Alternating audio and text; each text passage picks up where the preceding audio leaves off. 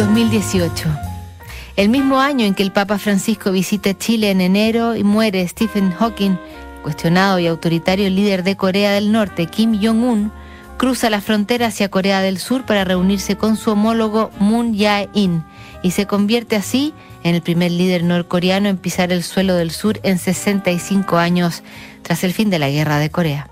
Un mes después, recibe una carta del presidente de Estados Unidos, expresidente ahora Donald Trump, con quien ha construido una relación compleja, tensa, incomprensible y apanicante para el mundo entero había anunciado una cita con el norcoreano para llegar a un acuerdo que controlara la proliferación de armas nucleares, pero en un giro inesperado anuncia que abandona el acuerdo nuclear los primeros días de mayo y hacia fines de ese mes, el día 24, creyendo que goza de habilidades diplomáticas y olvidándose de su arrogancia explosiva en redes sociales, decide escribirle a Kim una carta que decía, Tenía muchos deseos de estar allá con usted. Tristemente, basado en el tremendo enfado y la hostilidad abierta desplegada en su más reciente declaración, siento que es inapropiado en este momento tener esta reunión que ha sido planeada con antelación. Usted habla de sus capacidades nucleares, pero las nuestras son tan masivas y poderosas que le ruego a Dios no tengan que ser usadas nunca. Si cambia de opinión en relación con esta importante reunión, no duden en llamarme o escribirme. El mundo, y en especial Corea del Norte, perdió una oportunidad de paz duradera. Aunque Trump presumió públicamente de dos cartas en Twitter, el periodista Bob Woodward pudo contar 25 entre ambos poderosos, algunas extrañas, casi como cartas de amor, describe el periodista reconocido por el caso Watergate, que evidencian un cortejo diplomático en el que Trump pasó de burlarse del líder coreano, llamándolo pequeño hombre cohete y amenazándolo con fuego y furia, a ofrecerle todo tipo de lealtades.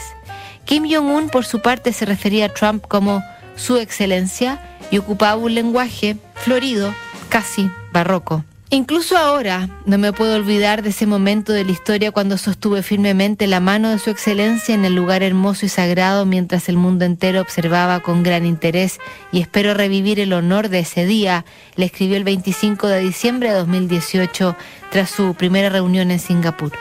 Tras la segunda reunión, Kim escribió en junio de 2019 que cada minuto que compartimos hace 103 días en Hanoi fue también un momento de gloria que sigue siendo un recuerdo precioso. También creo que la amistad profunda y especial entre nosotros funcionará como una fuerza mágica. En una carta de junio de 2019 dirigida a Kim, justo antes de que Trump propusiera en Twitter que se reunieran en la zona desmilitarizada, le decía, Usted y yo tenemos un estilo único y una amistad especial. Solo usted y yo trabajando juntos podemos resolver los problemas entre nuestros dos países y poner fin a casi 70 años de hostilidad. Será histórico, decía al final. Tras esa reunión le confesó, estar con usted hoy fue realmente increíble y adjuntó una copia de la portada del New York Times. Dos días después, Trump volvió a escribir y envió 22 fotografías de la reunión. Estas imágenes son un gran recuerdo para mí y capturan la amistad única que usted y yo hemos desarrollado, escribió. Un mes después, contestaría Kim, con tono de amigo o amante ofendido, molesto en realidad por los ejercicios militares entre Estados Unidos y Corea del Sur, que nunca se detuvieron por completo. Estoy claramente ofendido y no quiero ocultarle este sentimiento. Estoy realmente muy ofendido, Su Excelencia pero muy orgulloso y honrado de tener una relación en la que puedo enviar y recibir pensamientos tan sinceros con usted.